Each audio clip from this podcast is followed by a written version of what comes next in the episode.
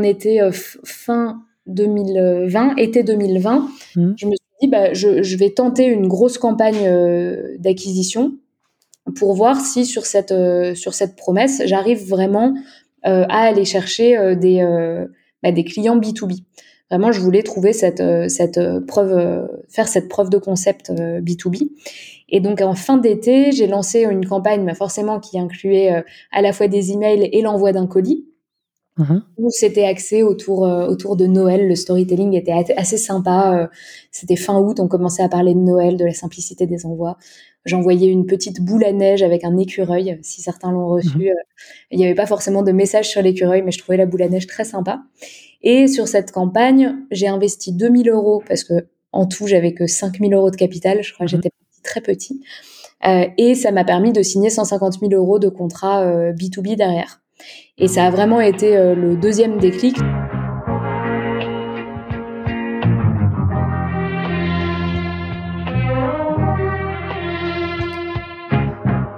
Bienvenue dans SaaS Club, le podcast qui vous partage les recettes gagnantes des SaaS français. Je m'appelle Eric Seclet et je suis copywriter freelance pour SaaS B2B. Le but de ce podcast est simple vous apporter sur un plateau les meilleurs conseils et retours d'expérience d'entrepreneurs de l'écosystème SaaS. À chaque épisode, direction les coulisses pour parler validation de l'idée, conquête des premiers utilisateurs, acquisition, pivot, mais aussi réussite et apprentissage. On abordera tous les sujets sans détour.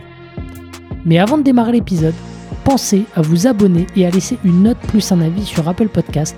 C'est le meilleur moyen d'assurer une longue vie à cette émission. Bonne écoute et bienvenue au club.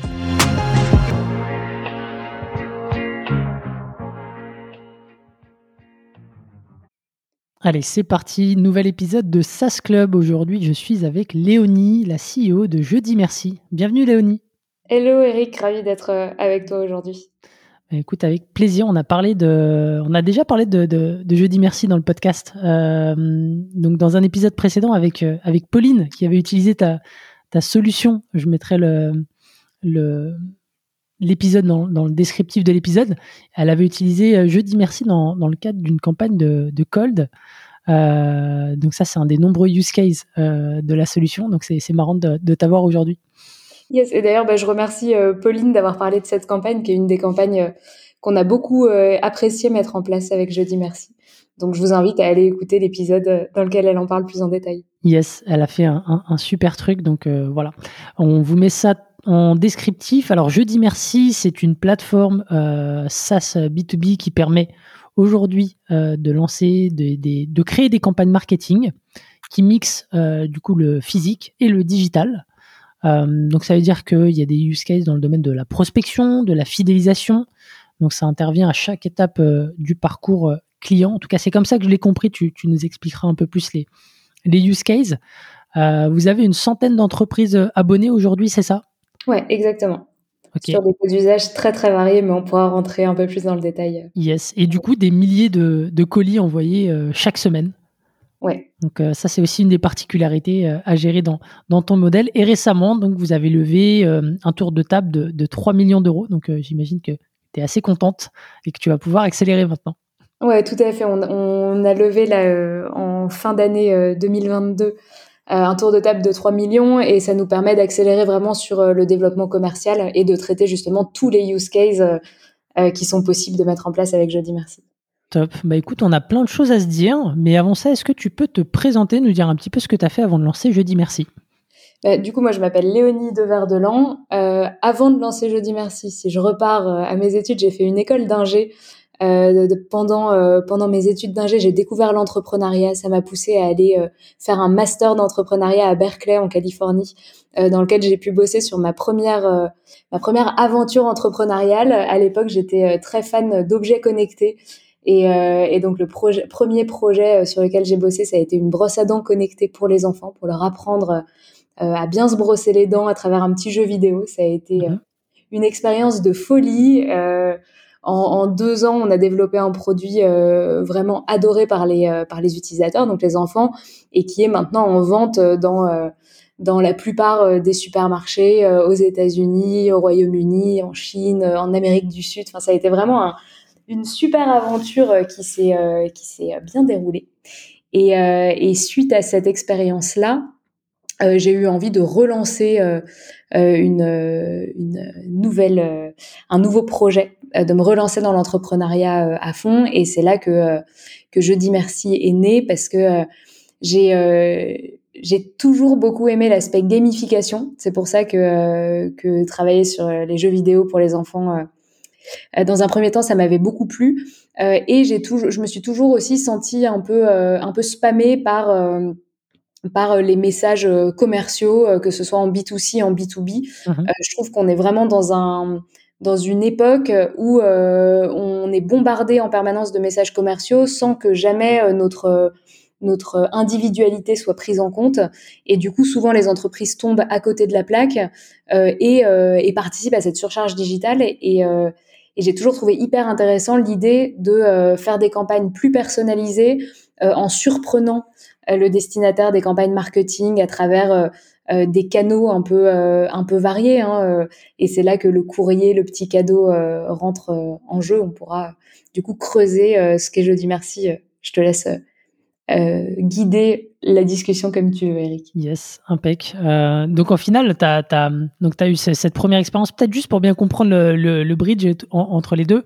Donc, tu avais cette première expérience, tu es, sorti, c'est ça, euh, mais le projet continue de vivre, si je comprends bien. Ouais, c'est ça. Le projet euh, continue de vivre. En fait, maintenant, c'est un produit qui est commercialisé sous la marque Colgate. Hmm, Ça a été, euh, ça a été euh, un projet qui a été repris par un, par un plus grand.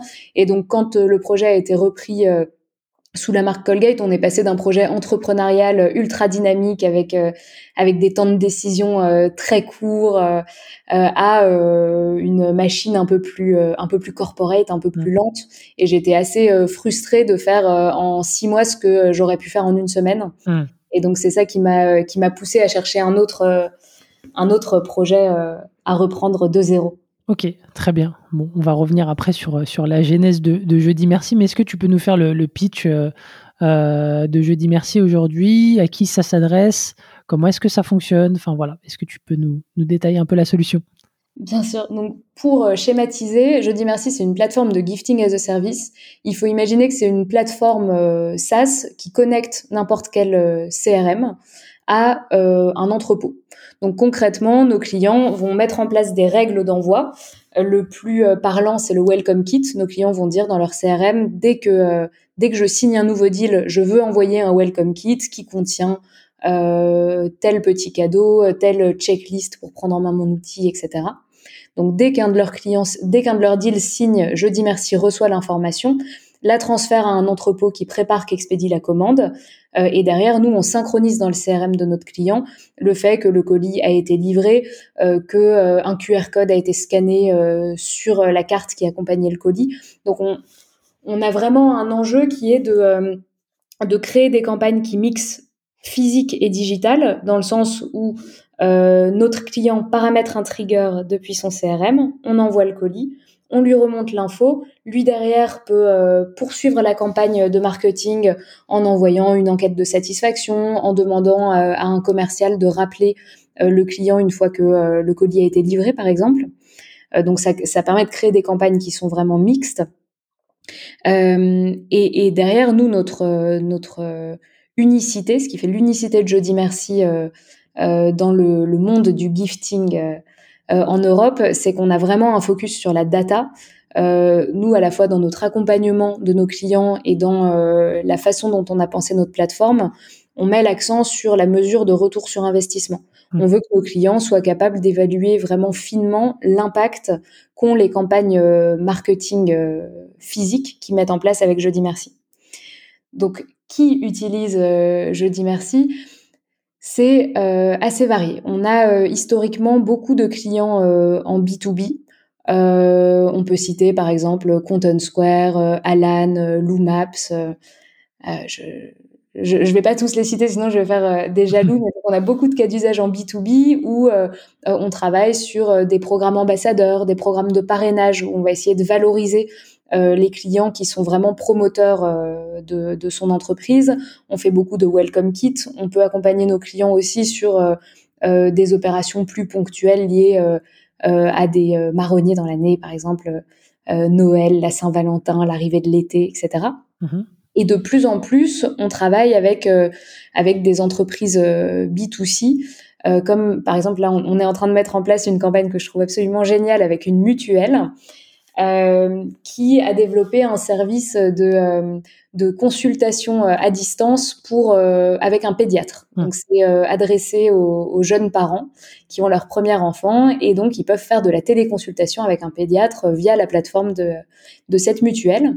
Et en fait, ce service qui est absolument génial, ils se sont rendus compte que les jeunes parents n'en avaient pas forcément euh, la connaissance et donc il voulait s'assurer que euh, euh, les parents puissent accéder facilement à ce service-là. Et donc la campagne qu'on est en train de mettre en place, c'est quand un enfant naît dans une famille qui est couverte par cette mutuelle, on envoie un petit kit avec notamment un, un comment ça s'appelle? Un aimant à mettre sur le frigo sur lequel il y a un QR code pour accéder à ce service de téléconsultation. Hmm. L'idée étant que ça permet, bah, dès que euh, le bébé euh, va pas bien ou qu'on a vraiment une question, qu'on est préoccupé, euh, d'avoir seulement à, à, aller scanner ce QR code sans avoir à rechercher sur quelle URL est le service, etc. Et donc c'est vraiment pour moi assez parlant sur la variété des opérations qui peuvent être traitées via Jeudi Merci.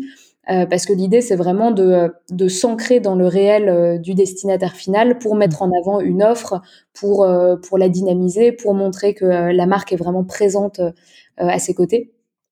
Et, et voilà, j'aime beaucoup cette opération-là. Ok. J'ai plein de questions.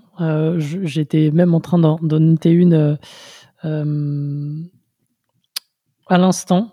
Donc voilà, je vais terminer. Euh, super clair. Donc tu connectes euh, les, les, CRM aux entrepôts. Euh, juste pour bien comprendre, les entrepôts, c'est des entrepôts partenaires. C'est toujours les mêmes entrepôts. Enfin, comment est-ce que ça fonctionne ça derrière? C'est des entrepôts partenaires, donc qui sont tous validés et onboardés par nos soins et dans lesquels on envoie trois types euh, de cadeaux. On fait euh, des objets euh, personnalisés. donc là, on peut penser une casquette personnalisée, des chaussettes personnalisées, etc. on a un réseau de fournisseurs qui peut qui peut faire tout tout ce que nos clients souhaitent. On a aussi toute une sélection de produits made in France, ultra engagés pour l'environnement ou socialement où là c'est des plus c'est des produits plus classiques euh, comme euh, du chocolat, du champagne, etc. Les produits vraiment euh, associés aux cadeaux d'affaires. Et derrière, on fait aussi on a aussi toute une offre sur de l'impression. donc des, des, jolies cartes, éventuellement manuscrites, etc. Donc on envoie ces trois types de, de, cadeaux et nos entrepôts, dans leur cahier des charges, sont, sont formés pour personnaliser chaque envoi aux couleurs de l'entreprise euh, qui expédie. Donc si je prends l'exemple de, de, de, Alan, euh, chaque colis que je dis merci envoie pour Alan est envoyé dans une box aux couleurs euh, de la marque Alan avec une carte imprimée avec leur couleur, leur logo, le visuel qu'ils souhaitent utiliser. Et on est vraiment dans l'ultra personnalisation des envois qui contribue à mettre en avant la marque qui a décidé d'envoyer ces, ces, colis ou ces, ou ces plis postaux.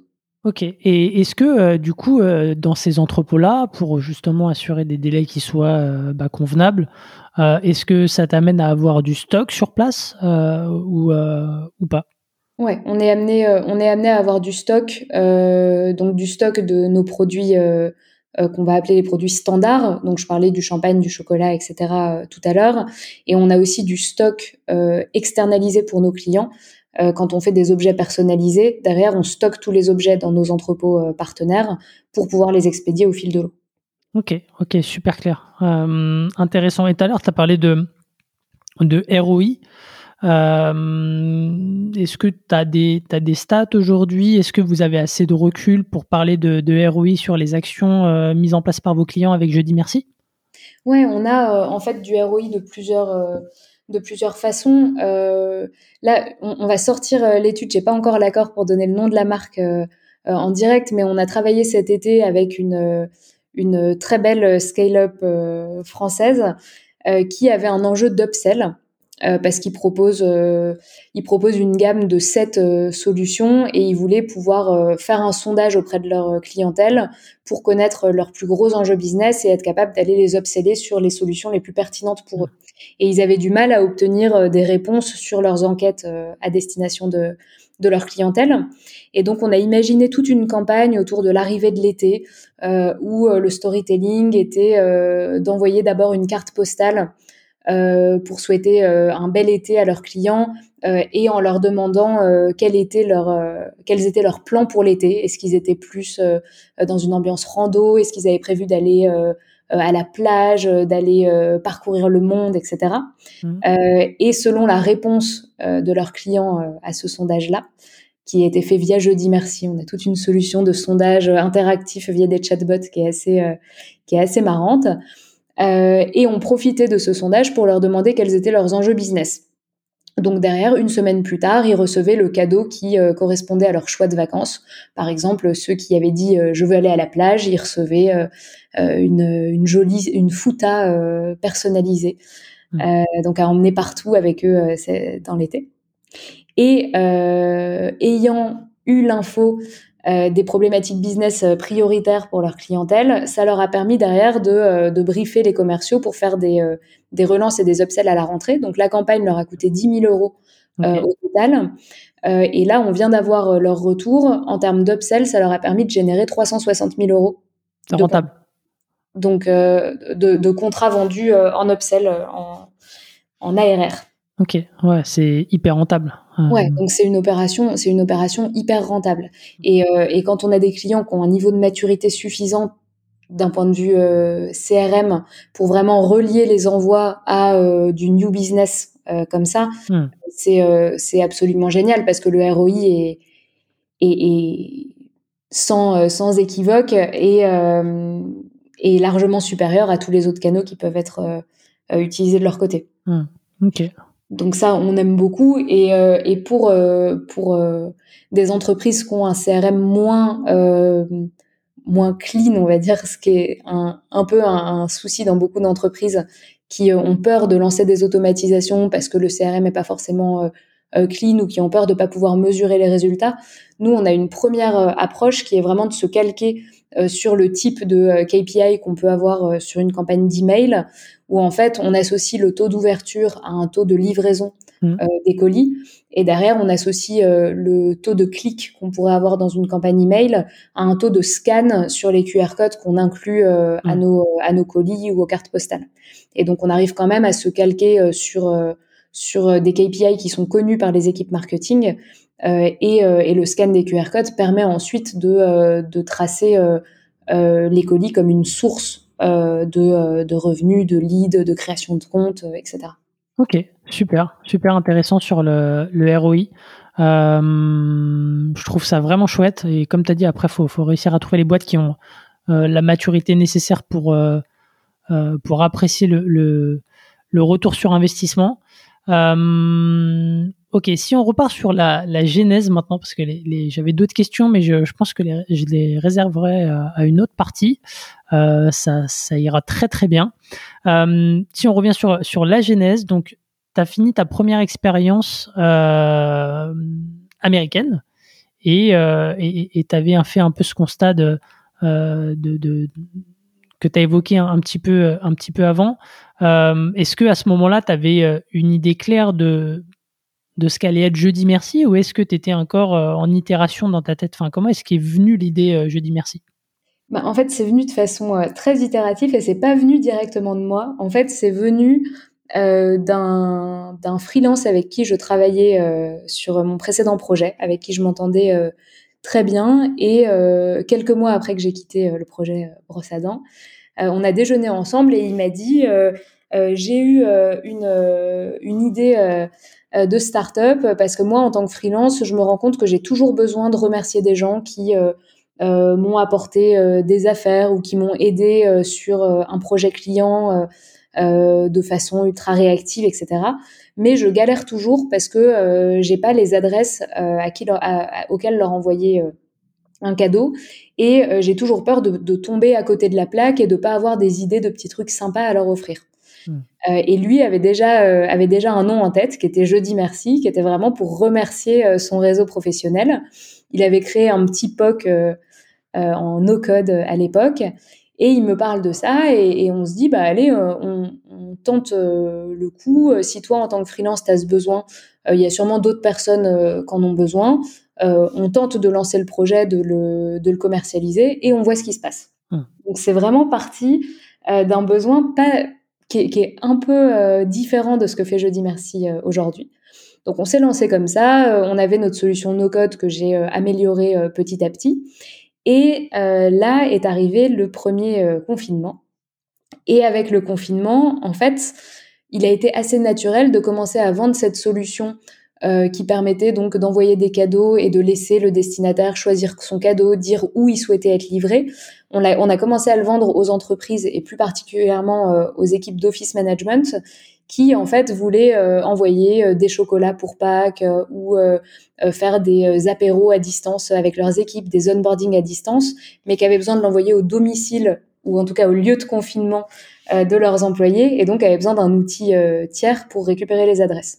Donc c'est comme ça que je dis merci est passé d'une solution pour les freelances à une solution mmh. euh, plus B2B. Euh, et en fait, à partir du moment où ça a été B2B, moi je me suis dit, bah, ce, ce petit test, euh, ce petit test qui était initialement vraiment un, side project où on voulait voir ce qui se passait, ça commence à bien fonctionner en B2B parce qu'il y a un vrai besoin en termes de, de gestion, de gestion des, des, des colis.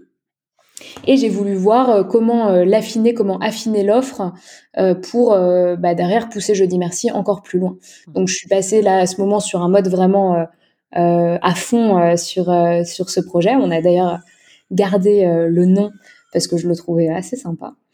et en faisant une étude de marché, je me suis rendu compte qu'au-delà de la question de récupérer l'adresse de livraison, il y avait aussi tout un enjeu de traçabilité des colis qui étaient envoyés. Mhm. Ou aujourd'hui, euh, la plupart des entreprises, euh, si elles veulent faire des, des cadeaux, même une seule fois dans l'année à Noël, en fait, elles donnent un fichier Excel à leurs fournisseurs qui envoient les colis, mais derrière, elles peuvent pas vraiment dire ce qui a été livré, ce mhm. qui a été retourné au fournisseur, si derrière ça a eu un impact sur le business.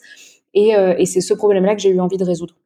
Ok, ok, super, super intéressant le, le cheminement. donc, side project au début, puis derrière euh, on va dire, euh, tu as, creusé un peu le, besoin à, une échelle un peu plus large. Euh, à partir de quand, tu vois, vous vous êtes dit, ok, ça va être entre guillemets une, vraie boîte, on va recruter des gens, on va être, on va s'attaquer à un vrai marché. tu as parlé de, gifting as a services, je crois que c'est pas encore hyper présent en, France, en tout cas un peu moins démocratisé peut-être qu'aux US. Euh, donc ouais, à quel moment vous avez fait la bascule en vous disant bah voilà, c'est ça va être ça le, projet peut-être pour les, les 5 à 10 prochaines années?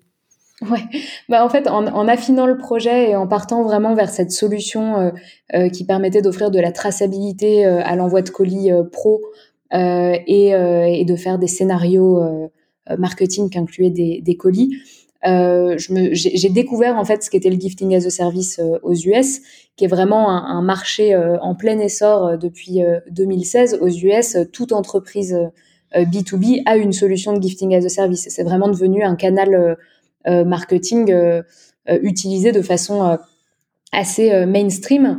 Donc en fait, en me rendant compte de ça, je me suis aussi rendu compte de de l'opportunité qu'il y avait sur le marché européen où euh, à l'époque il y avait aucune autre solution, aucune solution euh, de gifting as a service présente.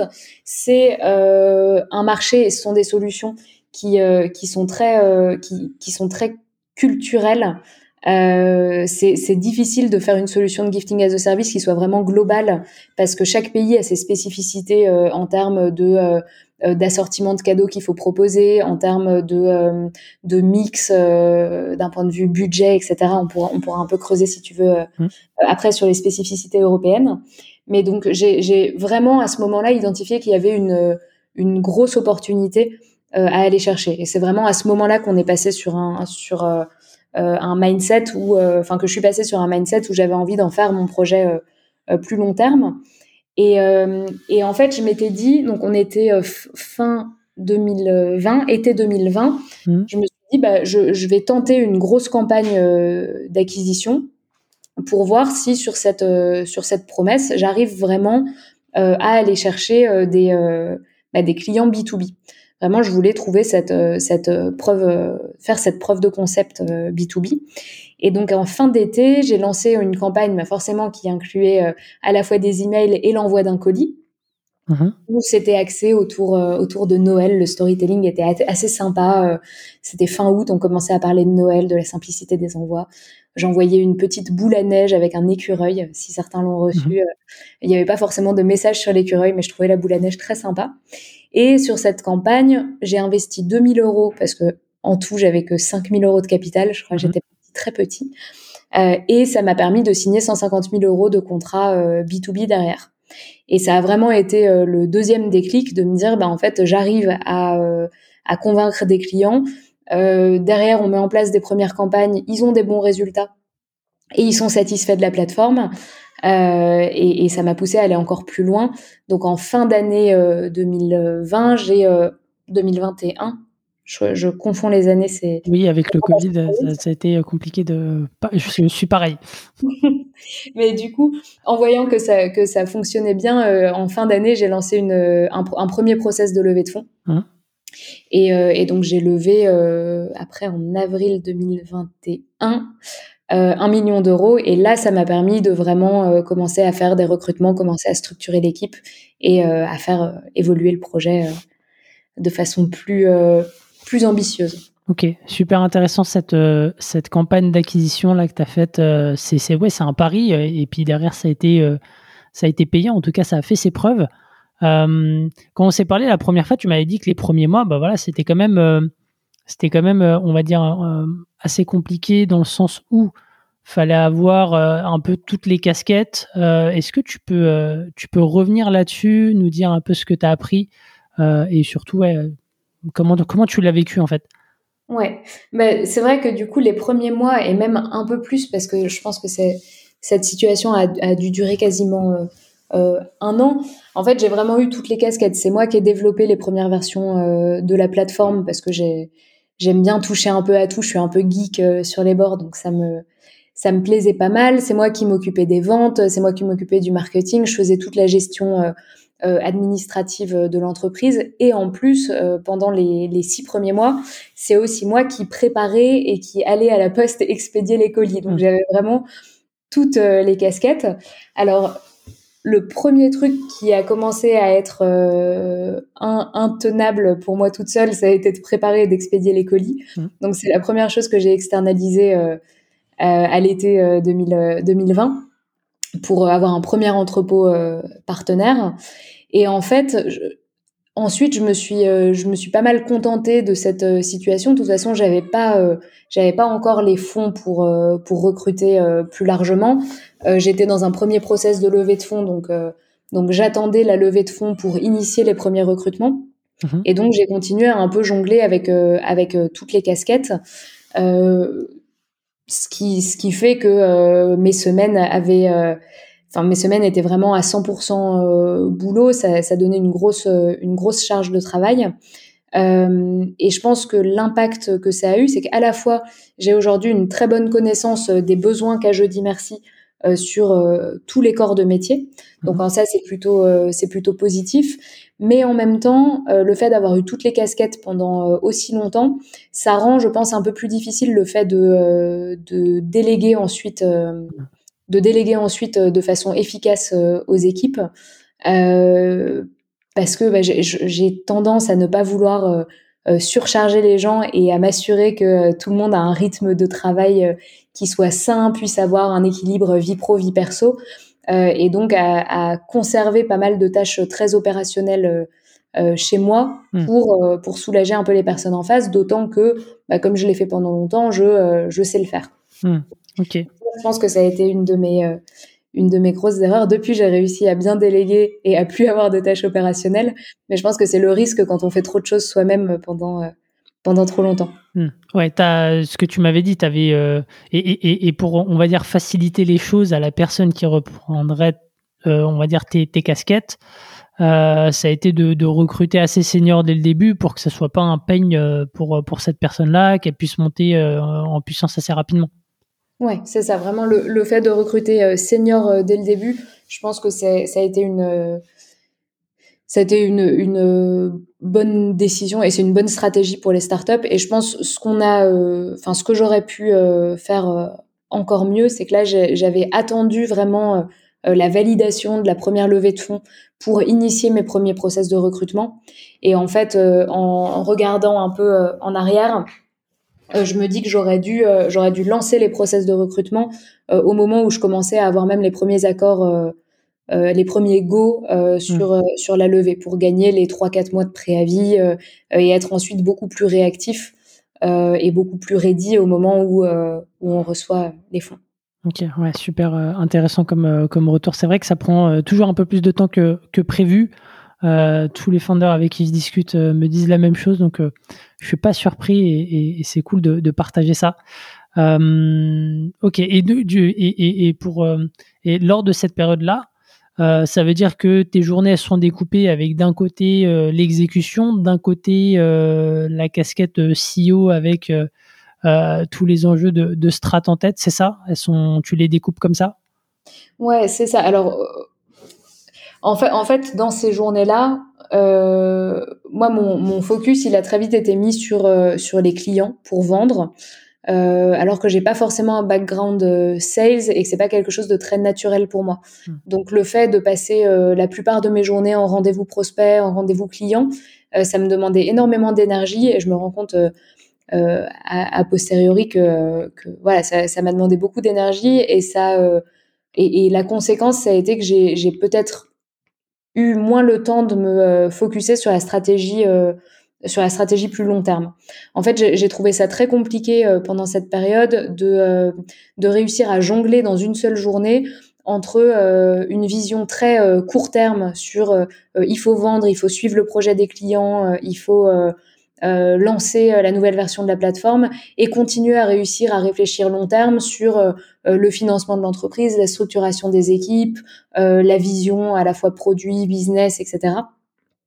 Et, je pense que c'est une situation assez classique pour pour un CEO d'avoir à jongler avec des problématiques très court terme et des problématiques plus long terme.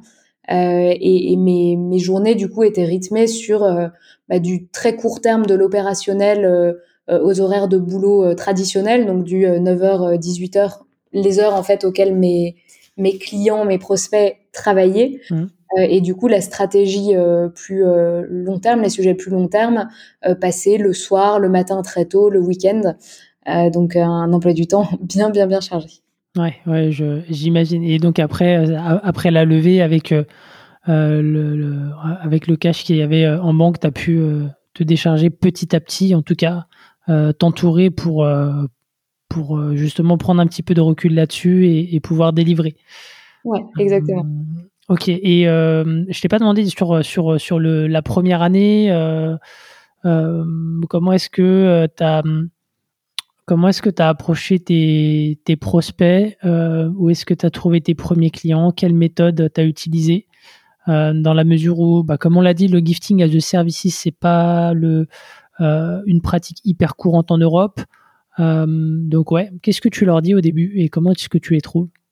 Bah, sur, la première année, j'ai vraiment été, euh, j'ai vraiment été uniquement sur des scénarios euh, qui mixaient euh, email et, et cadeaux. Donc, on est vraiment sur de l'outbound. J'avais identifié des, des typologies d'entreprises vraiment cibles et la priorité, c'était les entreprises B2B. qui, qui avaient une marque forte parce que c'est des entreprises qui souvent veulent créer une expérience client euh, originales, euh, marquer leur destinataire. Donc ça, c'est quelque chose qu'on retrouve beaucoup chez les scale-up. Et donc la première année, j'ai vraiment été, euh, été très tournée vers ces entreprises-là. Et euh, ils ont très bien réagi au, au scénario euh, outbound qui était envoyé, où vraiment on parlait euh, d'expérience client, de love brand, de choses comme ça. Et je pense qu'en B2B, on en parle encore très peu. et donc le fait d'être un des seuls acteurs à en parler, ça a permis d'initier des conversations euh, assez rapidement. Mmh. Et d'ailleurs, c'est euh, sur euh, ces premiers clients, on a vraiment réussi à, bah, à trouver des, enfin avoir un fit génial avec ces premiers clients qu'on a qu'on a signés, qui étaient, qui sont vraiment des personnes des, des, directeurs, directrices marketing ou customer success dans des grosses scale-up B2B avec une profonde conviction que le B2B a besoin d'offrir des expériences de marque et d'être dans des relations beaucoup plus personnalisées avec euh, avec ses clients qui sont eux aussi des humains et pas seulement des, euh, des logos. Hmm. Et, et, tu cibles qui? Parce que quand on envoie une campagne comme ça en, physique, est-ce que est-ce que c'était nominatif? Enfin, Comment est-ce que tu as identifié les bonnes personnes justement euh, à l'époque?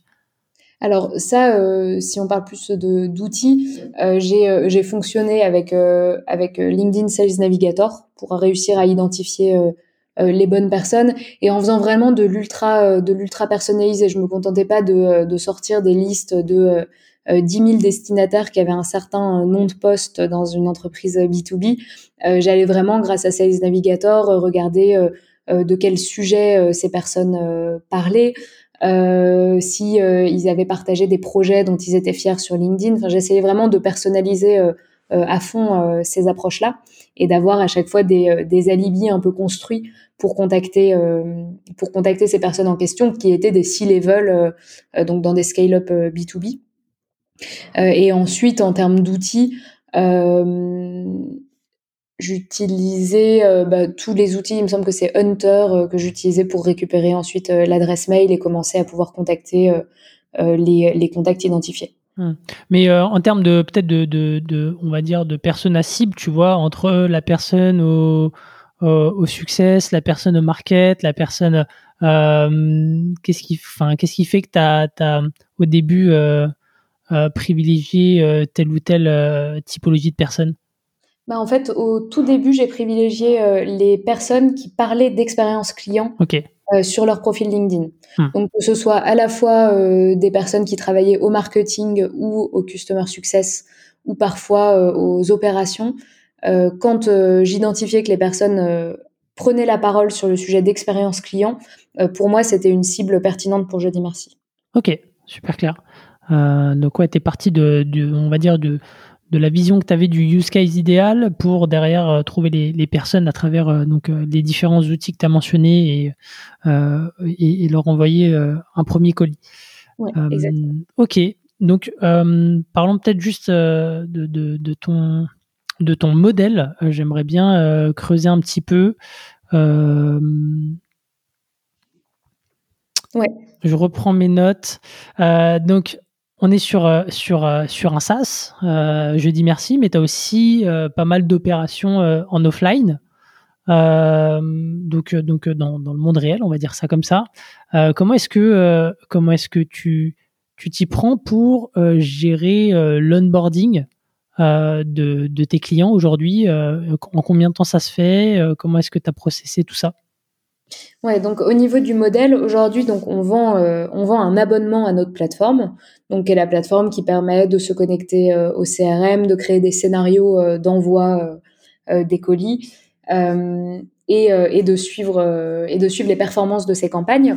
Cet abonnement donne aussi accès à l'accompagnement d'un d'une, je dis d'une customer success parce qu'on a une équipe 100% féminine au customer success chez Jeudi Merci, euh, qui euh, accompagne le client à la fois sur sa stratégie d'envoi, mais aussi sur le choix euh, des contenus à envoyer.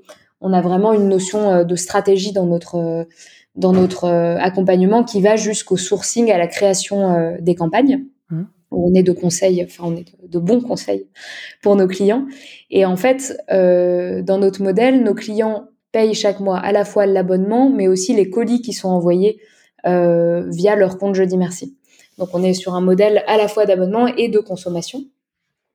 Et donc ça rend l'onboarding euh, assez long parce qu'une fois qu'un client euh, a signé, l'enjeu c'est de mettre l'enjeu pour nous, c'est de rapidement mettre en place sa première campagne je dis merci. Mhm. La plupart de nos clients dans leur campagne veulent quand même pouvoir personnaliser euh, les objets qu'ils envoient.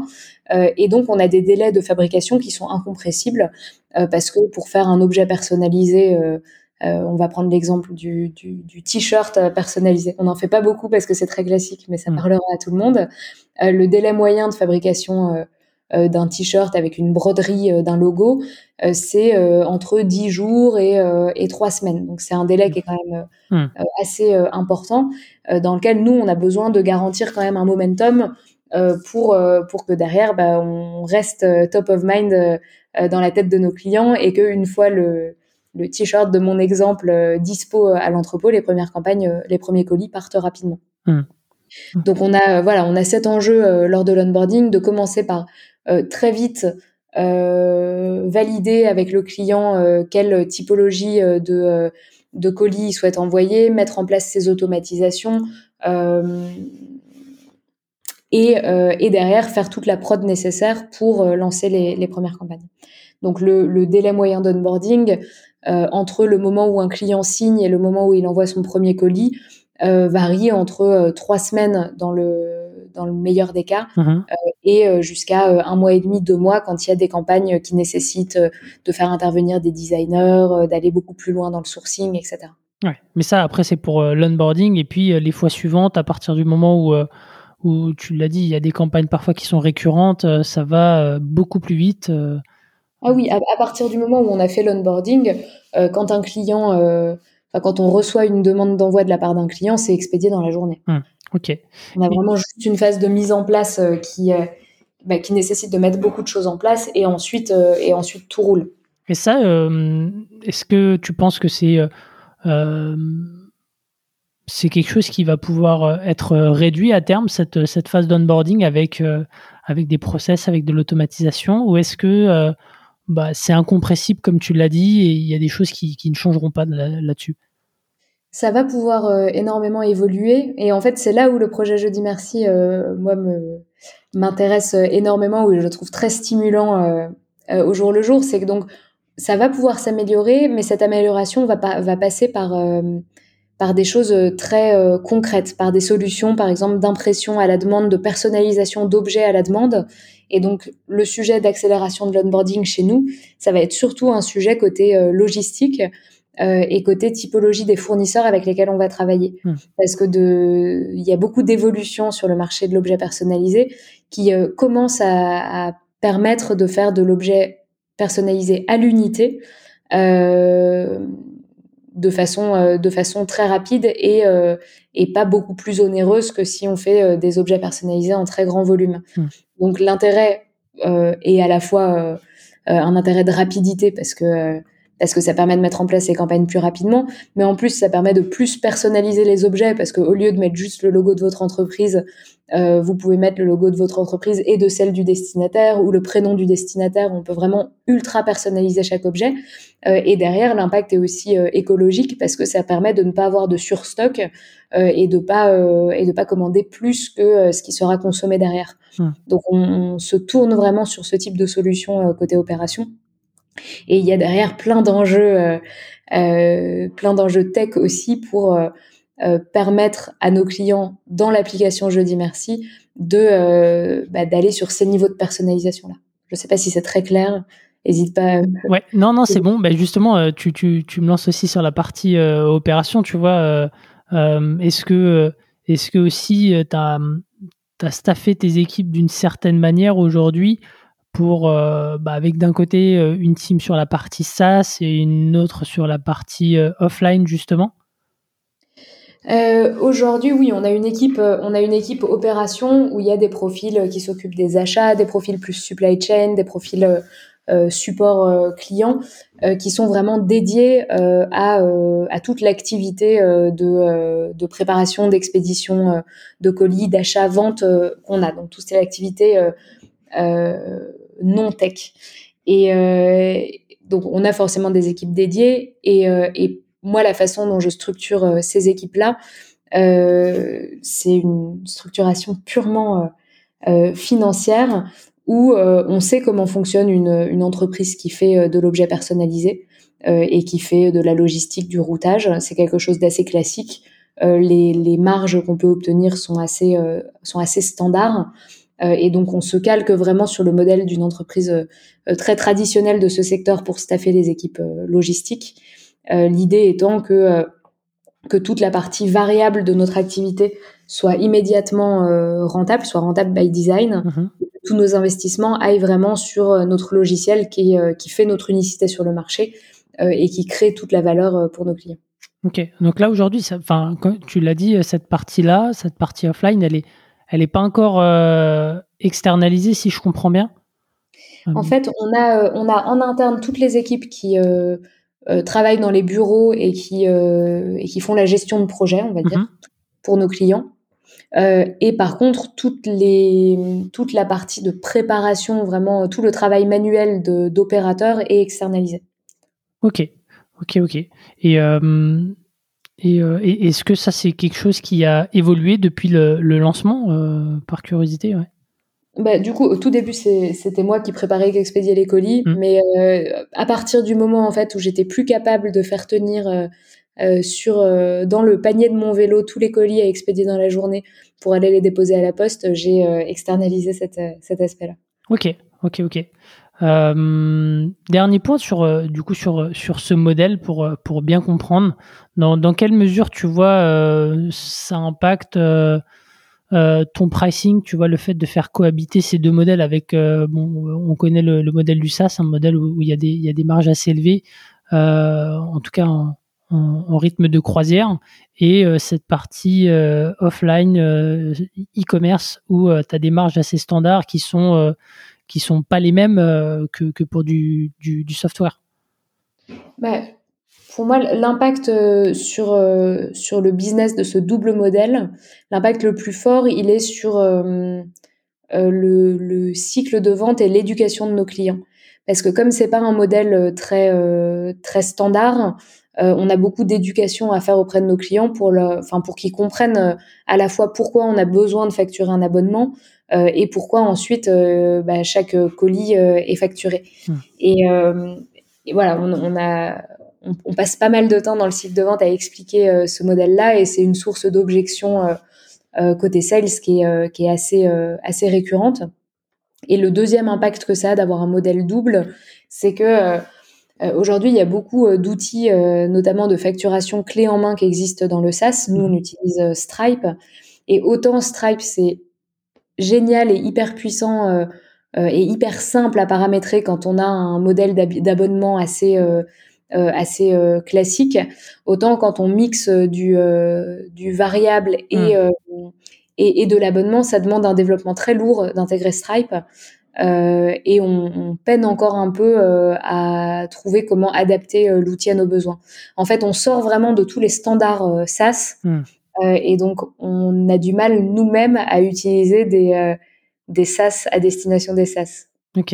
ouais, ouais, je, je, vois ce que tu veux dire. Donc un impact sur cette partie donc commerciale où, où, tu dois lever des objections, un impact sur la partie opérationnelle et intégration technologique est-ce que euh, tu as un impact aussi euh, côté, euh, côté investisseur tu vois? Est-ce que tu t'es heurté aussi à des objections là-dessus? Parce qu'on sait que bon, ils sont pas trop friands. en tout cas, les investisseurs qui sont qui, qui, qui, mettent des tickets dans des boîtes e-commerce sont pas toujours les mêmes que des boîtes que ceux qui investissent dans des boîtes SaaS. Et, et, voilà. Est-ce qu'il y a, il y a eu des objections aussi de ce côté-là? Ouais, effectivement, effectivement, il y a eu euh, pas mal d'objections de ce côté-là. C'est un modèle qui est, euh, qui est très facile à comprendre et c'est très facile de comprendre à quel point il est, euh, il est bénéfique parce qu'on est vraiment dans un cercle vertueux où en fait nos clients abonnés derrière génèrent de la, consommation sur, sur notre activité variable. Euh, et plus nos clients euh, consomment, plus ils sont fidèles côté SaaS. Et, plus c'est facile derrière euh, d'aller sur de l'upsell, etc. Donc on a vraiment un cercle vertueux et ça c'est très bien compris par, par les fonds d'investissement. Là où c'est compliqué, c'est c'est sur la, valorisation de l'entreprise parce que les multiples sont sont connus et sont assez standards euh, dans le SaaS, ils sont connus et sont assez standards dans la marketplace. Euh, quand on a une activité qui est mixte, c'est tout de suite beaucoup plus compliqué de, euh, de valoriser l'entreprise. Ok, ouais, carrément. Et du coup, comment comment est-ce que comment est-ce que ça se passe dans ces cas-là, sans, sans, forcément trahir de secret, tu vois, sur la valo ou quoi que ce soit, mais comment est-ce que tu arrives à, faire en sorte, en tant qu'entrepreneur, à valoriser le mieux possible ton entreprise euh, compte tenu de, cette équation? Bah, bah, du coup, là, où nous, on a, euh, euh, de la chance quand même, c'est qu'il y a des acteurs qui ont des modèles similaires aux États-Unis. et qui eux du coup ont posé des bases et des modèles de valorisation de ce type de business. Donc on, s'est beaucoup inspiré de, des chiffres de, de, ces acteurs américains pour derrière valoriser Jeudi Merci. Ok, donc euh, c'est une méthode purement euh, par comparable euh, qui, a permis de faire une analogie vers, vers la valeur de, de, Jeudi Merci. Ok, super intéressant. J'ai fait une, une, petite parenthèse justement sur, sur ce business model qui m'intriguait quand même. je vais pas poser toutes les questions, mais comme le temps avance, on est obligé de, choisir ses batailles. J'aimerais bien comprendre comment est-ce que vous vous organisez aujourd'hui euh, sur la partie euh, sales et marketing, comment est-ce que vous êtes euh, structuré en interne? Est-ce que tu, peux nous détailler ça? Ouais, alors en interne, on a sur la partie sales et marketing, nous on a créé deux grands pôles dans l'entreprise. un pôle vraiment gross et un pôle qu'on appelle customers. L'idée étant que sur un modèle comme Je dis merci, il y a un enjeu forcément de new business, d'aller signer euh, des nouveaux comptes, mais on a aussi un enjeu énorme de euh, euh, d'accompagnement de nos clients et de développement de leurs usages. Donc dans le dans le pôle gross, on a une équipe sales où là c'est une équipe sales très orientée SaaS dans laquelle on a des SDR qui qui génèrent des démos, des accounts exécutifs qui ensuite font les démos et négocient les contrats. Ils sont accompagnés d'une équipe euh, marketing d'acquisition euh, qui euh, qui crée des scénarios outbound, qui s'occupe de faire tous tous les, les webinars qu'on organise. On organise énormément de webinars. Euh, et qui s'occupe de, de, de, faire les salons, etc. Enfin, qui est vraiment concentré sur l'acquisition de nouveaux clients. Et dans cette équipe marketing, il y a aussi une personne qui est chargée du customers marketing, donc qui est euh, rattachée au pôle customers, où là, son rôle à elle, c'est de faire euh, tout le product marketing euh, et tous les guides à destination de nos clients, d'animer en fait le, cycle de vie client pour leur présenter des nouveaux cas d'usage, pour animer notre programme ambassadeur et les transformer en vrai, en vrai ambassadeur de la marque. Je dis merci, ça, ça fonctionne euh, plutôt bien. Et dans ce pôle customers, il y a aussi les customer success qui euh, ont un enjeu d'accompagnement stratégique, mais aussi d'upsell euh, derrière.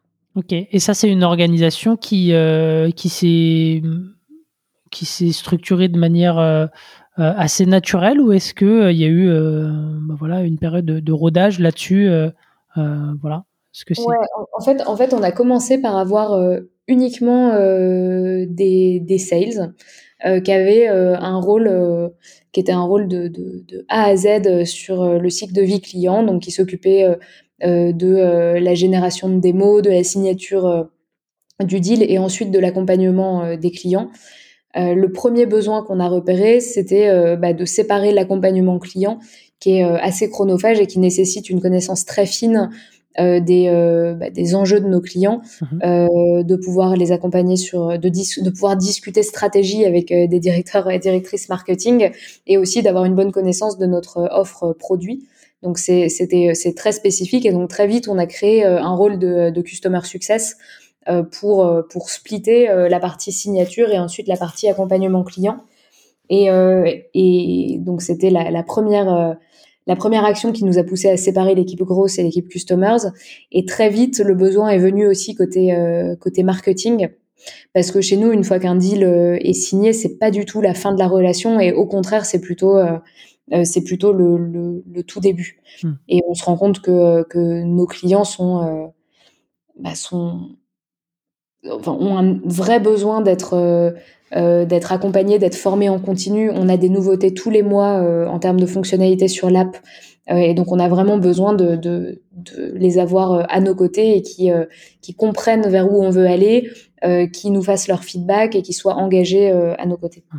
C'est quoi un petit peu les, bonnes pratiques, les, les actions que, que vous mettez en place côté succès, justement, bah, pour bah, prendre soin de vos clients, faire en sorte qu'ils continuent d'utiliser le produit, euh, voilà, comment est-ce que comment est-ce que vous faites? Côté, euh, côté success, bah, on, a forcément une phase, euh, une phase d'onboarding qui est assez importante. Ça, on en a déjà parlé mm-hmm. au début, où notre enjeu, c'est vraiment de comprendre quels sont les enjeux business de nos clients pour pouvoir les accompagner au mieux derrière. et pendant cette phase, sur la partie plus relation, on leur envoie aussi pas mal d'exemples de petits cadeaux, de colis, pour qu'ils aient une idée plus concrète de, de ce qu'on fait avec eux. Pour nos clients, on organise aussi euh, des, des, événements de façon euh, assez régulière où on va euh, aborder des, des thématiques business qui sont pertinentes pour eux. Par exemple, on a fait récemment un petit déjeuner sur le thème des programmes ambassadeurs en B2B, mais c'est vraiment des, des, des, thématiques qui, qui font en général partie du quotidien de nos clients. Et en en faisant des, des events très conviviaux, on crée un attachement assez fort à notre marque. Et d'un point de vue euh, structure d'accompagnement, on a aussi des points euh, mensuels euh, sur la stratégie où on va évaluer avec chaque client le l'impact de leur campagne, le retour sur investissement, les performances pour affiner petit à petit leur stratégie de gifting. Ok, donc il y a une, une, une vraie dimension humaine post, post signature, post lancement de campagne pour justement tout à l'heure, tu le disais, rester top of mind pour, euh, euh, pour aussi, j'imagine, euh, travailler un peu l'upsell derrière. Donc, c'est un peu tout ça que vous avez mis en place. Ouais, c'est ça. Et on a en plus de ça notre programme ambassadeur qu'on a appelé le Jedi Club. Ouais. C'est le jeudi en enlevant le. Donc, il y a un branding assez sympa. Et ça, c'est vraiment le programme où on utilise l'outil Jeudi Merci à sa pleine puissance, où en fait, euh, il y a tout un storytelling au fil euh, de la relation avec nos clients où on leur donne des missions qui peuvent être euh, de parrainer quelqu'un de leur entourage, de faire un post sur LinkedIn pour parler de jeudi merci. Il y a des, des, des, actions liées aux produits, d'envoyer leur premier colis, leur dixième colis, etc. Donc il y a toute une galaxie d'actions qui leur font gagner des points. Mmh et euh, quand ils dépassent certains paliers, euh, ils passent de, euh, de bébé Jedi à chevalier Jedi, à maître Jedi, etc. Et ils peuvent transformer leurs points en, en cadeaux, bien entendu. Mhm. Et, et, le programme est, a vraiment un univers très fort. Et Il y a toujours cette logique de, de gamification hein, de ton côté. Ouais, totalement, totalement. Là, l'équipe marketing avait eu carte blanche sur ce programme ambassadeur et on a fait quelque chose de vraiment hyper sympa. Et on a une, une adoption qui est assez géniale euh, sur ce Jedi Club. Et je pense que ça participe beaucoup à l'attachement, euh, à l'attachement à la marque Jeudi Merci. On a de la chance d'avoir des clients qui, euh, qui, qui, sont très attachés à la marque, avec qui on a des relations euh, vraiment, vraiment géniales. Hmm. C'est quoi tes, bah justement tes, conseils là sur le, le, programme ambassadeur? Tu, tu penses que ça se, c'est quoi un peu les, les ingrédients? Qu'est-ce qu'on met dedans euh, pour que ce soit bah, intéressant à la fois pour, euh, pour l'entreprise, mais pour, euh, pour le client. Et, et, et, dans, et, ça, ça doit. Ça doit ouais, quel investissement est-ce qu'on met en face en fait en termes de temps, de ressources? Bah, en fait, je pense la, la clé pour une entreprise d'un programme ambassadeur réussi, c'est déjà de savoir pourquoi elle veut le mettre en place. Euh, parce que chaque entreprise a des, a, des, a des enjeux un peu différents. Pour toutes les entreprises, ce sera pas forcément le parrainage qui sera euh, euh, le plus important à mettre en avant. par exemple, chez Jeudi Merci, l'action la plus intéressante pour nous de la part d'un client, euh, c'est pas un parrainage d'une autre entreprise, c'est une mise en relation en interne. Par exemple, un, une directrice marketing qui nous met en relation avec euh, son office manager pour euh, faire des cadeaux aux employés. Hmm. C'est ça que nous, on va valoriser le plus d'un point de vue business. Donc derrière, notre programme ambassadeur est aussi construit pour que ce soit euh, l'action la plus mise en avant et voilà, que ce soit l'action la plus mise en avant et qu'on pousse le plus de clients à la faire via notre structure et via notre gamification. Hmm. parce que voilà, d'un point de vue business, on a aussi certains clients qui n'ont pas beaucoup d'intérêt à mettre en place un programme ambassadeur, mais où leur enjeu, c'est plutôt l'adoption euh, du produit pendant les premières semaines d'utilisation. Et donc là, on travaille plutôt sur des programmes de, euh, de welcome kit, d'engagement, de, euh, d'animation de, du premier mois d'utilisation d'un outil. Hmm. Il faut vraiment revenir à ces enjeux business propres pour derrière mettre en place le bon, le bon programme. Et après, d'un point de vue d'un point de vue euh, client en face, comment engager ses clients dans un programme euh, ambassadeur, euh, ça, ça passe beaucoup par de la communication. En fait, il suffit pas de, de créer un programme et que fonctionnellement ça ça marche et qu'on soit capable d'envoyer des rewards. il y a vraiment toute une stratégie de lancement à prévoir et nos clients pour qui pour qui le programme, les programmes fonctionnent le mieux sont aussi nos clients qui ont réfléchi à, cette stratégie et qui l'ont fait sur plusieurs canaux, qui ont à la fois fait une annonce du lancement du programme ambassadeur euh, via un mailing marketing classique, uh-huh. mais qui ont aussi euh, euh, fait un webinar pour le présenter, qui en ont parlé dans leurs événements euh, euh, physiques, qui ont fait éventuellement euh, un envoi d'une carte postale pour annoncer le fait que le programme était live. Et c'est vraiment ça qui fait toute la différence en termes d'adoption. C'est que les clients en face sachent que le programme existe. Hmm, ok. Euh, et, et, et, qu'est-ce qu'on peut mettre aussi euh, en termes de, de, de, de récompense? Tu vois, tu as parlé des différents niveaux tout à l'heure dans, dans, ce programme ambassadeur, euh, mais, mais, concrètement, en récompense pour, pour le client, qu'est-ce qu'on peut mettre en face? Bah, En termes de, de récompense, nous, notre, notre point de vue chez Jeudi Merci, c'est que le, le, plus impactant pour, enfin pour, dans un cadeau, c'est de laisser le choix au destinataire. Mmh. Donc, en termes de, de récompense, on, on, encourage vivement nos clients à, euh, à proposer plusieurs options, euh, à proposer des options bah, de cadeaux physiques, mais aussi une option de transformer le cadeau en un don euh, si jamais le, le, client en face ne veut pas recevoir euh, d'objets euh, physiques, et de vraiment laisser le destinataire maître de, euh, de ce qu'il va recevoir. Après, ce qu'on aime beaucoup faire, c'est dans les choix qu'on va laisser, de pas forcément tout spoiler. Par exemple, plutôt que de dire est-ce que vous voulez recevoir une, un tablier de cuisine et un livre de batch cooking, on va plutôt dire bah, est-ce que vous voulez une box autour de la cuisine ou plutôt autour du, du sport? Hmm. Donc, on va adapter le thème aux aspirations du client en face, mais derrière il y aura quand même une surprise à l'ouverture du colis. Donc ça c'est des petites tactiques qu'on aime bien mettre en place de notre côté. Ok, super, super intéressant. Euh, ok, donc on a parlé de, de, de, la structuration de tes équipes, on a parlé de comment est-ce que vous mettez, euh, euh comment est-ce que vous favorisez l'upsell, comment est-ce que vous avez euh, mis en place aussi le, programme ambassadeur? Moi, j'aimerais euh, aussi m'attarder rapidement sur sur la manière dont aujourd'hui vous vous trouvez vos clients. Vous avez plusieurs canaux de communication, plusieurs euh, plusieurs leviers que vous avez éprouvés. Euh, tu as parlé du webinar tout à l'heure. Toi, je sais que tu es quand même assez active sur, euh, sur LinkedIn. Tu avais lancé aussi un podcast. Est-ce que tu peux nous, nous, nous, parler un petit peu de tout ça? Ouais, bah, aujourd'hui, du coup, on, on est encore avec le gifting as a service sur un marché qui, euh, qui est dans une phase d'évangélisation. Euh, on a besoin non seulement de vendre Jeudi Merci, mais aussi de vendre le concept de Jeudi Merci et le fait euh, de créer des campagnes qui mixent euh, physique et digital. Et donc sur en termes d'acquisition, on a très vite éliminé certains canaux de notre de notre stack marketing parce que par exemple la, la, le SEA euh, ça fonctionne pas pour Jeudi Merci parce hmm. que euh, les volumes de recherche sont beaucoup euh, trop faibles et nos potentiels clients, ne sachant pas qu'une solution comme Jeudi Merci existe, très peu, très peu nous cherchent. Et puis tu as peut-être aussi, pardon, je te coupe, tu as peut-être aussi une partie des recherches qui est en fait invisible dans la mesure où tu as peut-être des gens qui vont aller directement sur des sites sur lesquels ils vont acheter les objets et commander en masse et pas forcément faire une requête euh, hyper ciblé sur, euh, sur Google ou autre. Ouais, exactement.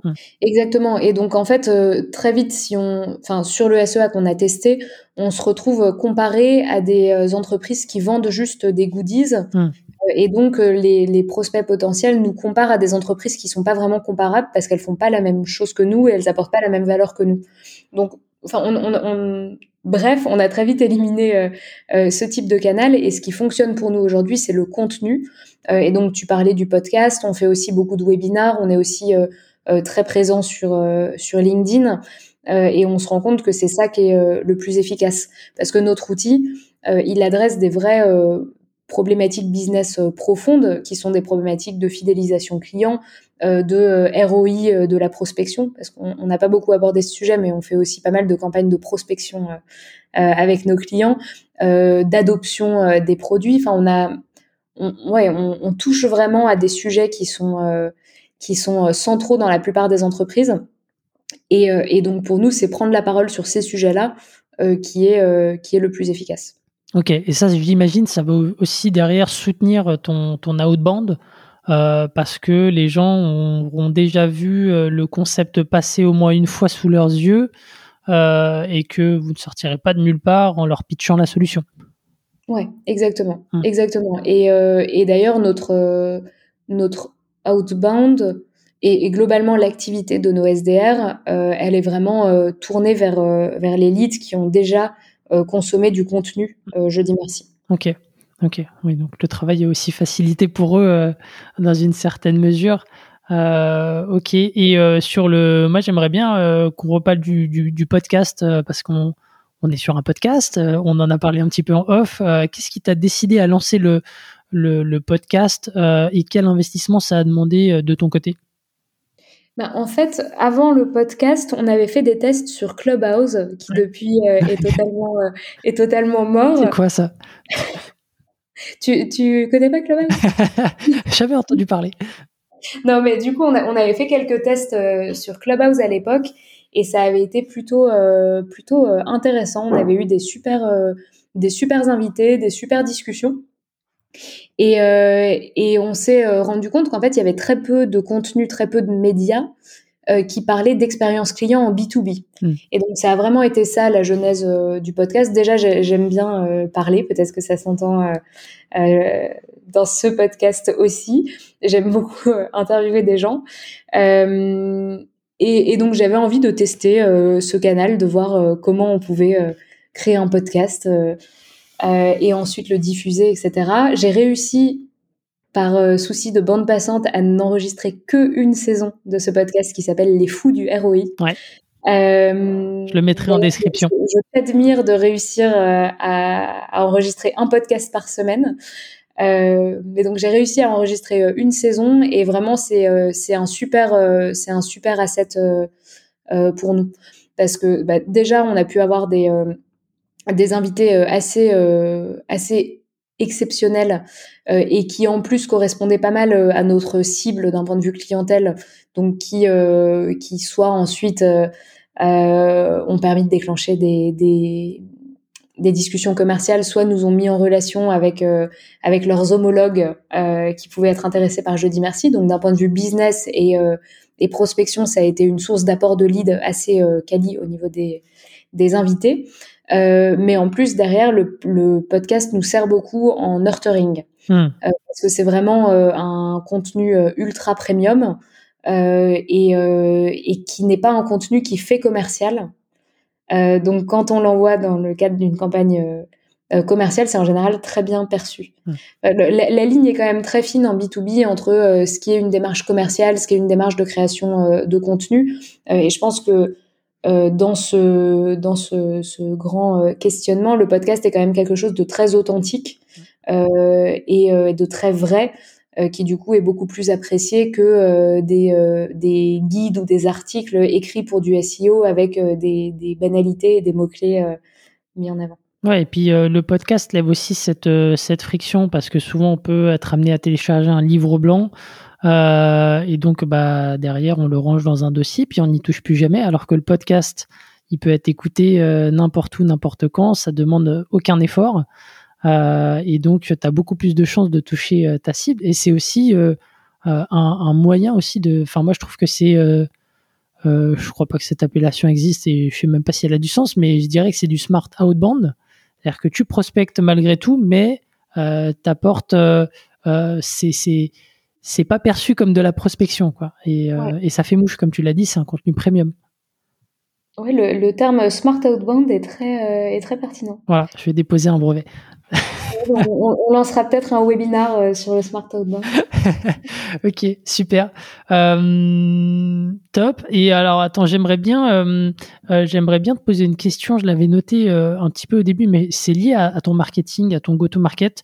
Dans la mesure où tu as différents personnages, je dirais, différentes personnes qui peuvent utiliser ta solution. Tu vois, tu as, mentionné l'Office Manager, tu as mentionné euh, le, le success, tu as mentionné euh, responsable marketing, etc.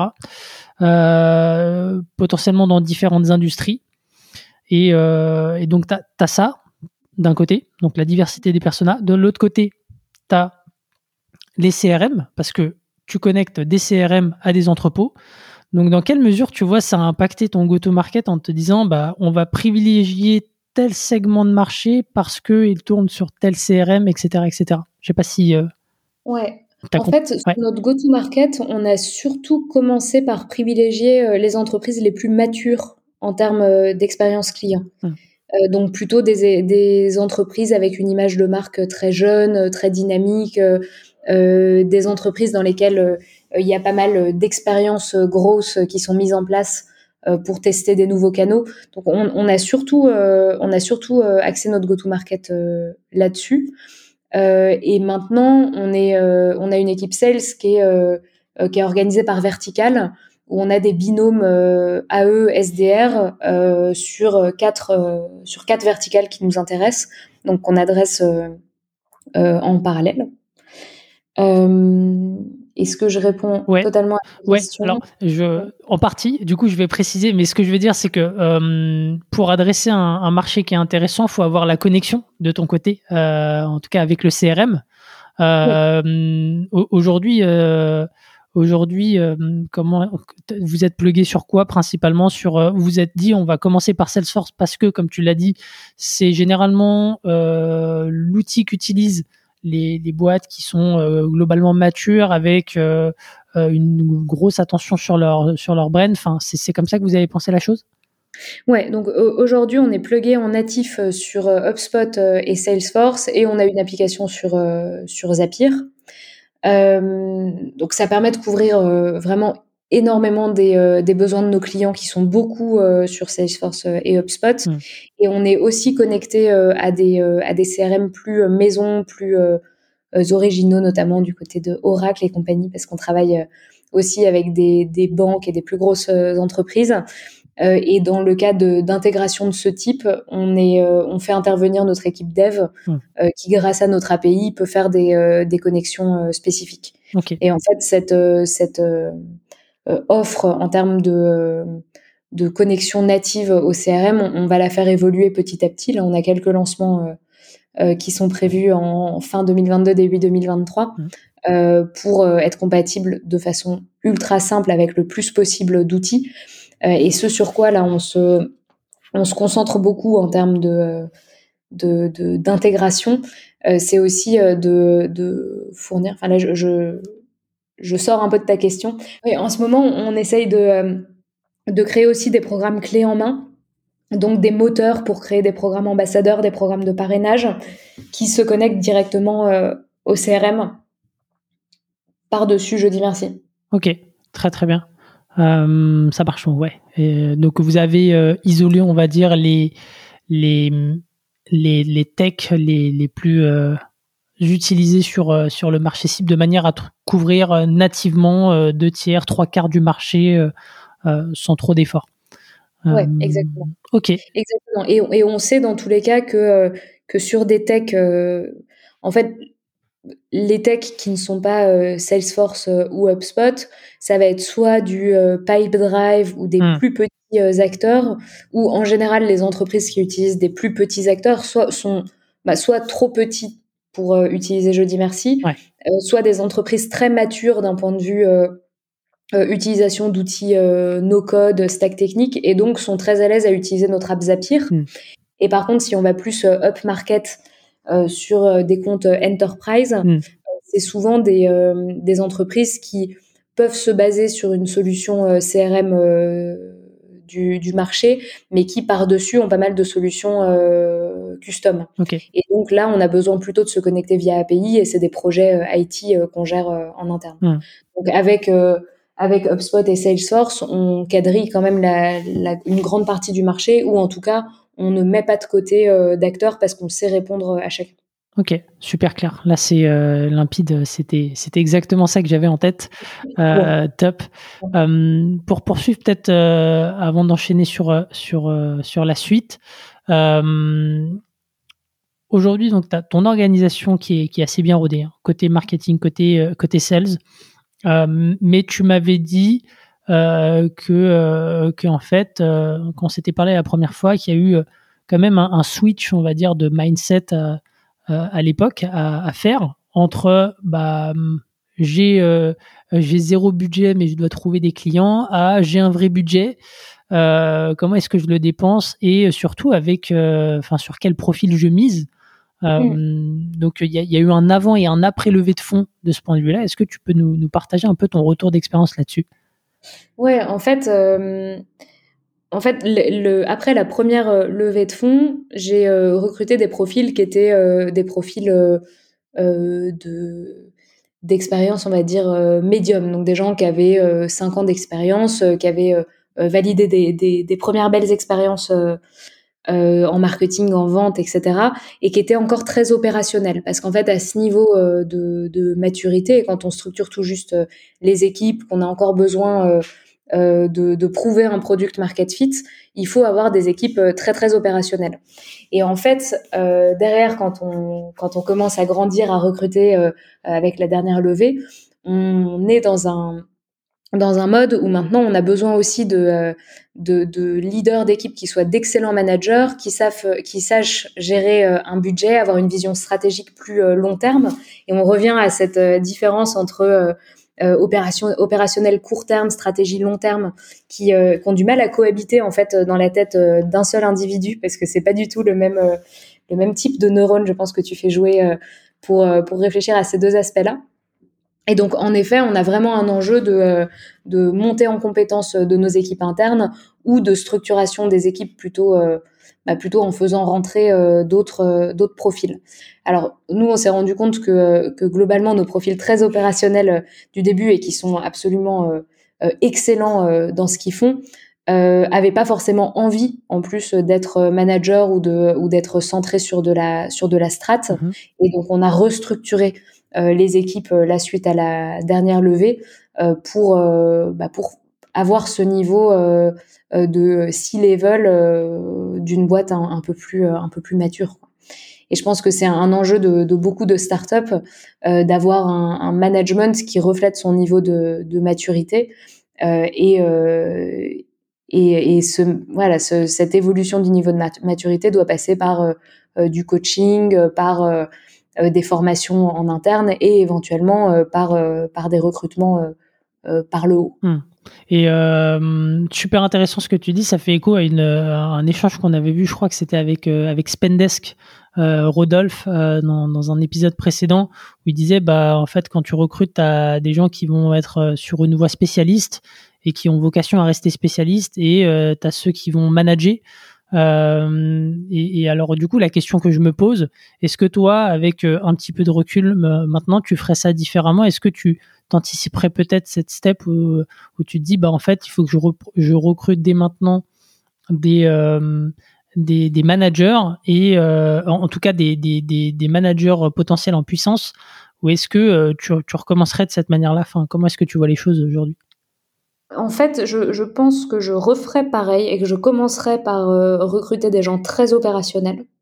parce que avant le product market fit, c'est vraiment ce dont tu as besoin tu vois, d'avoir des gens qui font euh, vraiment les choses au quotidien. Euh, mais je pense que maintenant que j'ai le recul sur, euh, sur les besoins qui, qui suivent euh, pour l'entreprise, euh, je serai beaucoup plus, euh, beaucoup plus transparente aussi dès le début sur le fait que bah, quand les équipes se structureront, en fait, les équipes se structureront soit par le bas, soit par le haut, mais ça dépendra de, bah, des envies de chacun et des compétences de chacun. Enfin, compétence, c'est pas forcément le bon mot. Je pense que c'est euh, les aspirations peut-être. Les aspirations, des profils.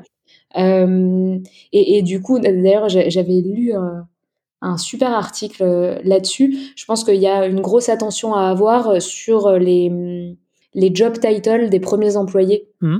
d'une startup, où au final, quelqu'un qui est tout seul dans une équipe, c'est pas forcément un head of et mmh. c'est pas forcément un C-level. Je pense qu'il faut être, il faut être très si c'était à refaire, je serais très attentive à ça euh, pour pas forcément créer de, euh, de, euh, hmm. ou, éventuellement de, de, ouais, de, de, conflits par la suite si, si on n'a pas les, la, même analyse de la situation. Ouais, ouais, effectivement, comme tu l'as dit, ça peut peut-être créer des déceptions de, d'afficher le poste de, head off et euh, derrière, toi, en tant qu'entrepreneur, tu te rends compte que bah, cette personne-là, elle n'est pas forcément euh, euh, câblée pour prendre plus de responsabilités et c'est ok. Mais du coup, ça peut créer une déception si t'es pas suffisamment clair au début entre head off ou lead lead marketing, ce genre de choses quoi. En tout cas dans, dans l'appellation. Ouais, exactement. Ok, super clair. Merci. Euh, c'est cool d'avoir ce, retour là-dessus. Euh, passons peut-être juste, euh, enfin, passons à la suite et, notamment à 2023. c'est quoi un petit peu tes, tes prochains enjeux, tes prochains challenges pour cette année-là? En tout cas, celle qui s'annonce. Mes challenges de 2023, c'est on a déjà des gros challenges de consolidation. Et là, notre premier, euh, notre premier trimestre 2023, on est en train de finaliser nos OKR. Il va être très euh, centré sur de la consolidation parce qu'on a fait énormément grandir l'équipe euh, dans les trois derniers mois et on a besoin de vraiment remettre en place des process de la formation interne, euh, toute la façon dont on gère notre facturation, euh, l'accompagnement client, etc., euh, pour être capable dès le, dès le deuxième trimestre de, de relancer une croissance très rapide. Mmh.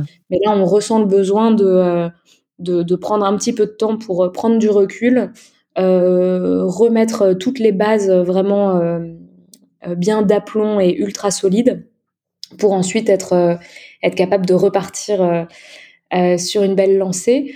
Et, euh, et en termes de en termes de challenge, on a beaucoup de challenges produits qui vont arriver.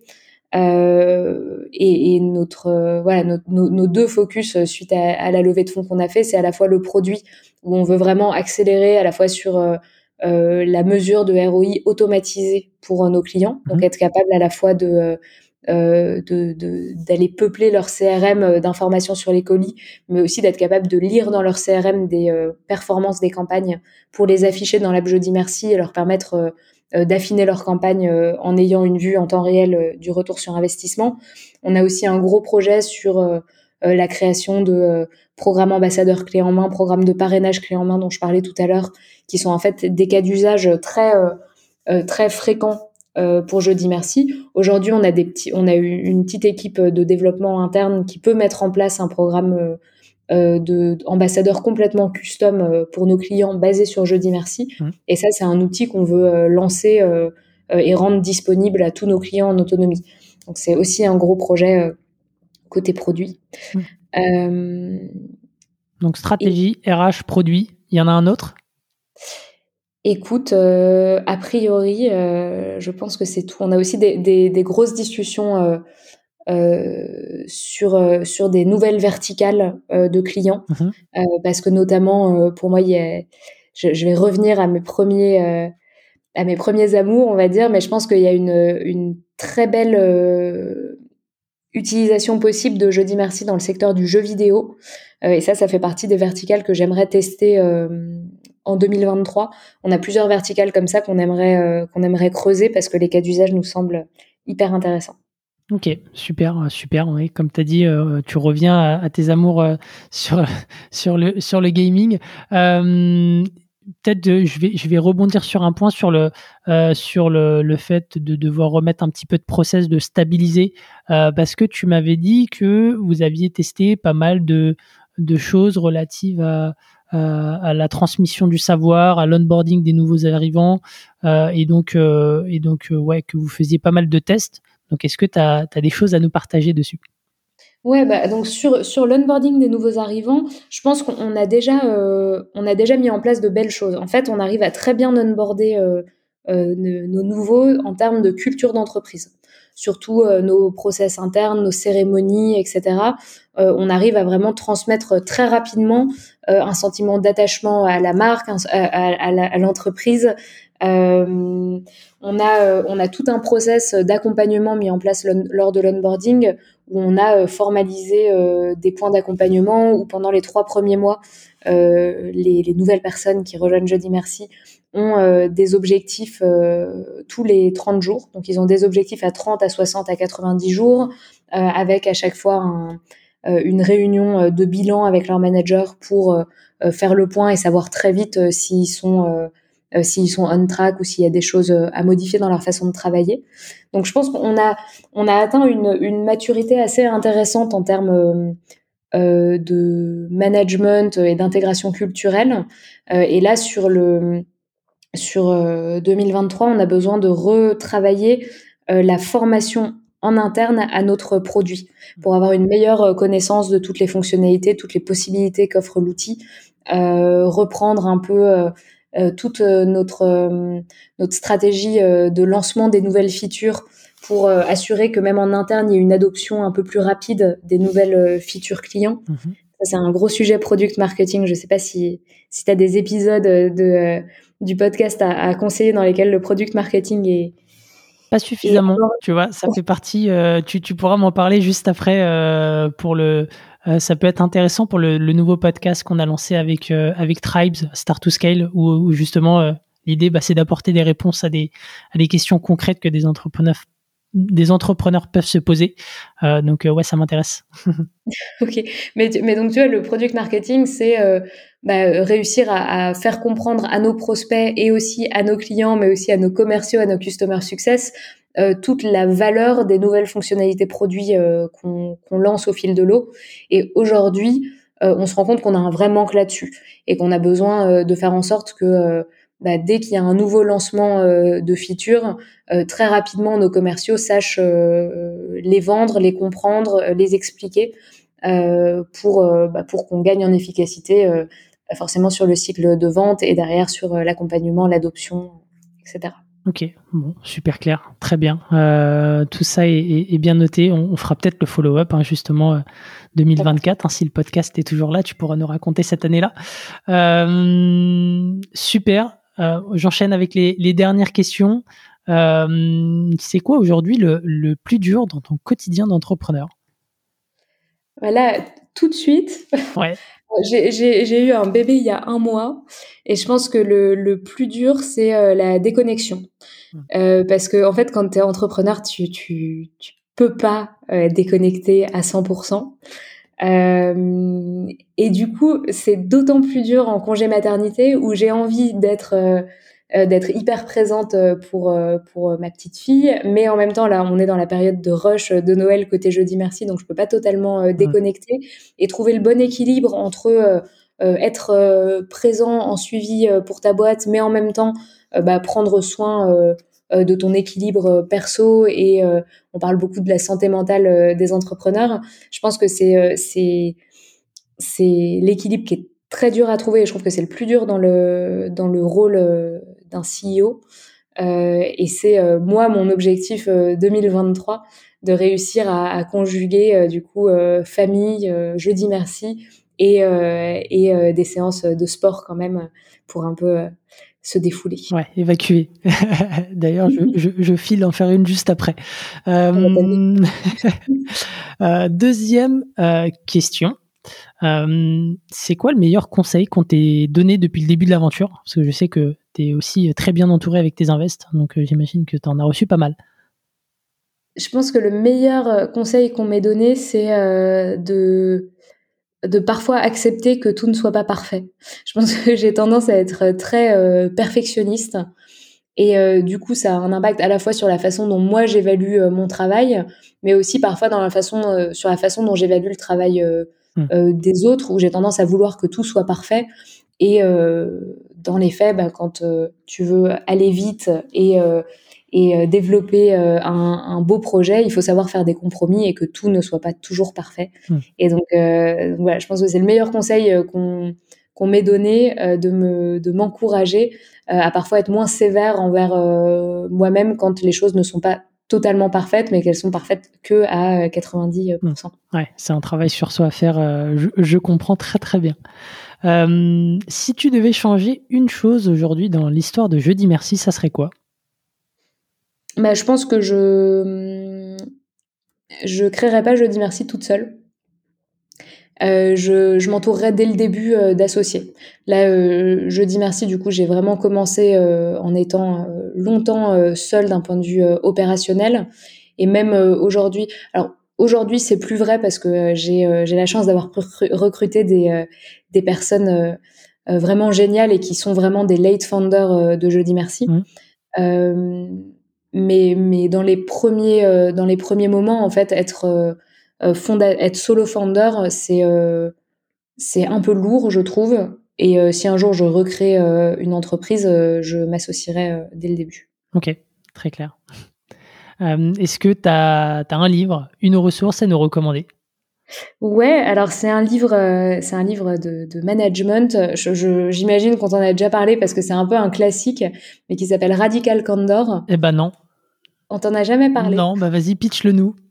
Bah, en gros, euh, c'est euh, c'est euh, un livre qui, qui prône le fait d'être d'être très sincère dans sa façon de, de manager, en disant que bah, quand on est manager, on peut pas juste être être super gentil avec tout le monde. Il faut savoir dire les choses qui, qui fâchent aussi et savoir faire du feedback même quand il est négatif. Mmh. Euh, mais que à partir du moment où on fait ce feedback euh, euh, en montrant à la personne en face qu'on bah, que qu'on tient à elle ou en tout cas qu'on j'ai du mal à traduire en français parce que j'ai les mots en anglais mais quand quand tu montres à la personne en face que vraiment tu bah, tu la considères vraiment en tant qu'humain, que tu la respectes euh, et que tu lui fais euh, du feedback en étant euh, très sincère, très direct et en disant ce que tu penses réellement, sans essayer forcément d'adoucir les angles ou de, ou de brouiller le message, il peut pas y avoir de conflit.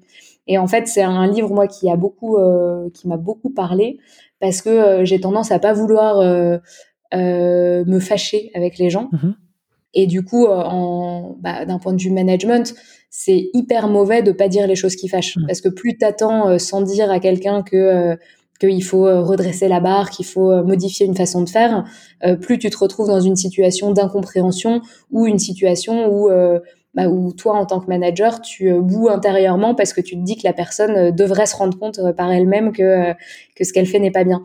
Et, et, voilà. Et donc ce livre m'a beaucoup aidé à, à, trouver des façons de dire les choses qui fâchent. Top. Bah écoute, je le mettrai en, descriptif. Euh, ressources inédites. Merci beaucoup, Léonie.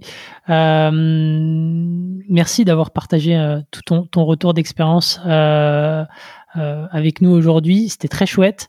donc, bah, j'imagine que si on veut te retrouver, c'est sur LinkedIn, principalement, c'est ça? Ouais, exactement. Top. bah écoute, merci encore une fois. et moi, je vous dis à la semaine prochaine pour un nouvel épisode. Ciao. Merci Eric, salut. SAS Club, c'est terminé pour aujourd'hui. Enfin presque. Si vous avez retenu un ou deux conseils, techniques ou apprentissages, alors pensez à noter SAS Club 5 étoiles sur Apple Podcast avec un petit commentaire pour m'encourager. Et si vous êtes de la team Android, pas de problème, partagez simplement un épisode qui vous a fait kiffer sur vos réseaux sociaux. C'est ce qui m'aide à gagner en visibilité et m'encourage à produire toujours plus d'épisodes. Enfin, si vous voulez collaborer avec un copywriter qui comprend les enjeux métiers et business d'un SaaS, envoyez-moi un message sur LinkedIn, Eric Seclet, S-E-C-L-E-T. Encore merci et à la semaine prochaine.